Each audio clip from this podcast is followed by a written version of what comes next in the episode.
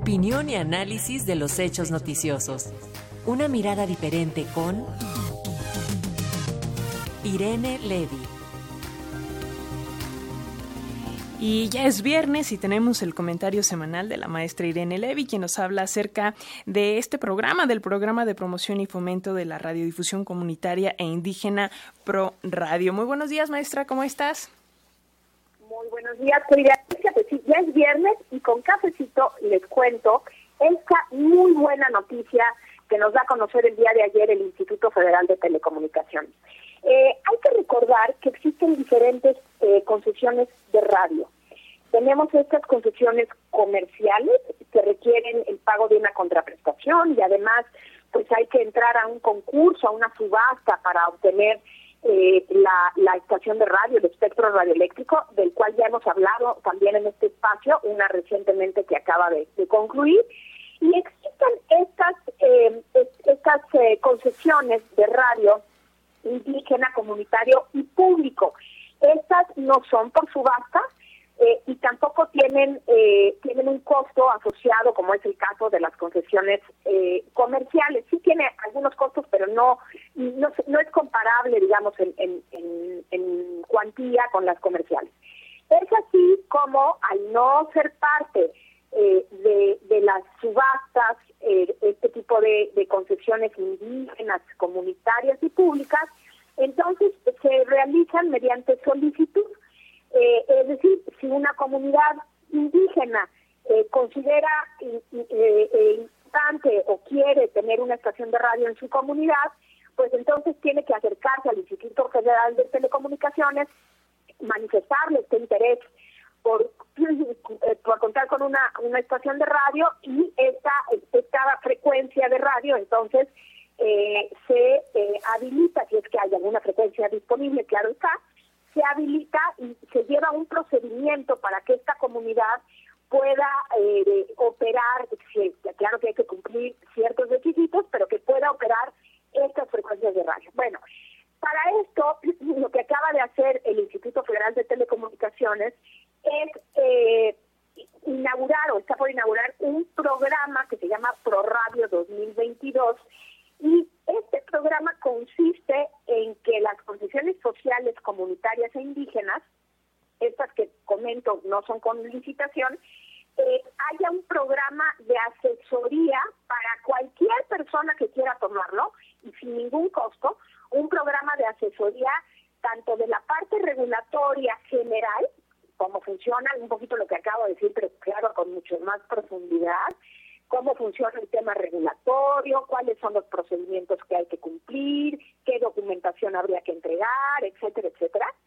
Y después viene la segunda fase que, mencionan eh, los del Instituto Federal de Telecomunicaciones, que son ya asesorías específicas, eh, ya de recepción de solicitudes, eh, que se tendrían específicamente con las comunidades y sus representantes para el caso en concreto. Entonces, la primera fase es general y la segunda fase es, particular. Ya están abiertos, yo acabo de poner en mi Twitter el, comunicado con C de este de este programa, eh, ya hay ya hay fechas. La primera eh, asesoría general será el 27 de abril. Ya están abiertas desde ayer las inscripciones. Es importante que, que la gente que esté interesada se inscriba habrá tres asesorías generales, el 27, 28 y 29 de abril, y luego, a partir del, del 2 de mayo, inician las asesorías específicas que terminarán el 13 de mayo.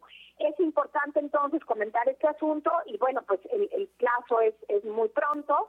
Es por eso que es importante que aquellos que estén interesados en obtener una concesión eh, comunitaria o indígena, pues se inscriban eh, ya en estos en estos seminarios. Me parece muy bueno porque, ¿sabes qué, Alexia? A veces hay mucha desorientación, eh, inclusive hay algunas estaciones que son clandestinas, y, digo, no, no, es todo, no son todos los casos, pero muchos de ellos, esta clandestinidad también se debe a, la, a la falta de información por parte de los pueblos y comunidades, a la complejidad que a veces lleva obtener una concesión. Entonces, a mí me encanta la idea, esperemos que el instituto haga este seminario de manera clara, es decir, que, oriente eh, eh, en, lo, en lo más importante con un lenguaje fiable y que, no nada más haya esta especie de webinar, de, curso, sino que también, y parece que así será, haya un acompañamiento hasta el final, es decir, que haya esta, esta ayuda del instituto hay que decirlo, pues una cosa son estos grandes corporativos comerciales asesorados por abogados que conocen bien el tema, y otra cosa pues son estas comunidades indígenas que, que, que, cuesta mucho trabajo pues trasladarse a la Ciudad de México, acercarse a, a, los funcionarios y entender todo lo que significa crear una sociedad, ir con un notario, etcétera, etcétera. Y es por eso que yo la verdad es que felicito a esto, a, eh, a este programa, al Instituto Federal de Telecomunicaciones, eh, que hoy dirige Javier Juárez Mujica y que pues me parece que es una gran una gran eh, noticia este este seminario. Entonces, eh, métanse a la página del Instituto Federal de Telecomunicaciones, ift.org.mx. Yo en mi tweet, eh, arroba soy Irene Levy, acabo de, de tuitear también el comunicado y vale mucho la pena eh, que esto eh, se lleve a cabo y también que haya esta orientación. Ojalá también haya, y con esto concluyo, ojalá también haya en eh, pronto una, una campaña de regularización de aquellos que ya operan y que, eh, bueno, pues pueden regularizarse sin suspender operaciones. No sé si esto vaya a estar adentro, no se menciona, pero ojalá esto también esté pronto en, eh, las, del Instituto Federal de Telecomunicaciones. Pues esta es una buena noticia para, para el viernes de hoy, querida Alexia, y con esto concluyo y les deseo a todos un bonito fin de semana. Sin duda alguna, maestra, muchísimas gracias por compartirnos esta información eh, y por, compartir, por compartirla también en tus redes sociales, en tu Twitter, para quien guste, desee checarla a detalle. Te enviamos un fuerte abrazo y nos escuchamos la próxima semana. Hasta pronto.